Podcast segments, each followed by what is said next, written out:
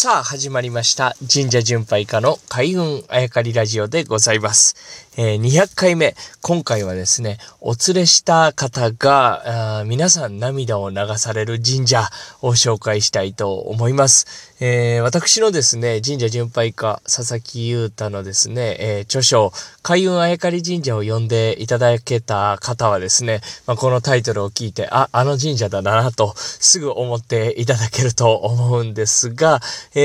ー、三重県はですね、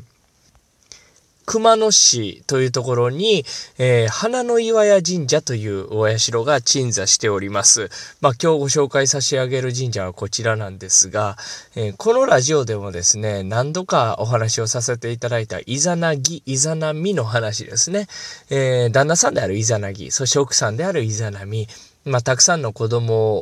を、まあ、神様ですよね、えー、産んだんですが、最後に、えー、火の神様を産んだ時にですね、体大やけどしまして、いざなみ、お母さんはですね、奥さんの方ですよね、えー、亡くなってしまうというエピソードがございます。まあ、そもそも、神様、あ生きてたんや、亡くなるんやというね、エピソードなんですけれども、まあ、今日はそこを、置いといて、いざなみ、まあ、火の神様、かぐ土という神様ですが、産んだ時に、えー、やけどを負って、えー、亡くなってしまうと。で、かぐ土もですね、お父さんであるイザナギですね、えー、なんでお前、そんなことするんや、と言ってね、生まれてきたばかりですが、まあ、それは神様の話ですから、生まれてきたばかりですが、あイザナギの天によってですね、命を落としてしまうと。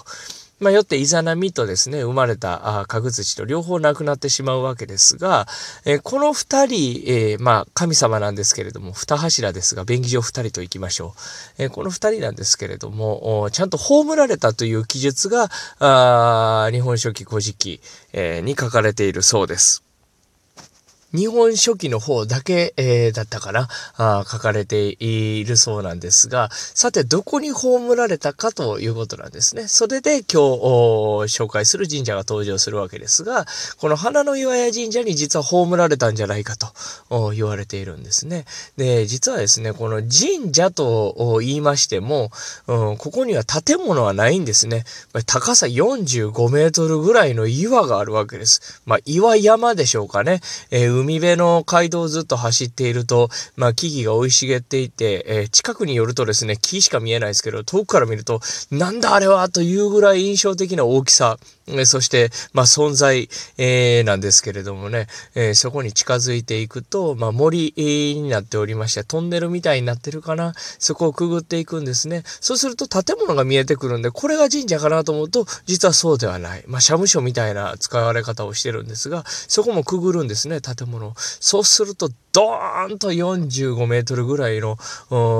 まあ、岩が出てくるわけです。まあ、45メートルってね、目で測れるわけじゃないですけれども、それは相当の高さですよね。今まで、えー、木々に覆われておりまして、上見てもなんかよくわからへんと。で、建物も見えたけど、それが急に現れるわけですから、これはインパクトがある。まあ、これを今は神社と呼んでるわけですね。建物がなくてです、なくてもですね、まあ、宿るものが、あまあ、何かが宿れば、神が宿れば、もうそれはもう神社と言っても過言ではないでしょうね。一応言っときますけど、細かい規定はあります。神社と名乗るためには。あしかし、まあ、そういう狭い意味の神社ではなくて、広い意味では、もう何かが宿ればそこを神社と言えるわけですからね。それを今、花の岩屋と、神社と呼んでいるわけです。で、花の岩屋というのは、まあ、花を添えたというかかね、えー、手向けたあ岩屋という意味だそうです。花の岩屋というのは。で、この岩にはくぼみがありまして、まあ、そこにイザナミを葬ったんじゃないかと言われているそうですね。ちなみに花を添えてね。で、まあ神社としてはその向かいにも岩があるんですけど、そっちに角土を葬ったんじゃないかと言われているそうです。まあどちらにしてもですね、このイザナミとですね、角土に縁深い神社であることは間違いなさそうなんですが、まあもともとはここを、まあ、えー、お墓として捉えてたようですね。神社と言われるようになったのはもう割と最近のことだというふうに現地の方に、聞いた覚えがあります。まあ何はともあれですね、一番最初僕ここに参拝させていただいた時に、もうこの岩の前に、えー、立ち、尽くしてですね、なぜか知らずに涙が出てくるという、まあ、これも不思議なあ体験をさせていただきました。で、まあ、そういった具合にですね、えー、どなたかどなたかをお連れするとですね、まあ、その方も、皆さん涙を流すという不思議な体験をする神社なんですが、あこれ、まあ、一つ言っとくと、必ず行けば泣けますよと言っているわけではございません。まあこれは行くタイミングとかですね、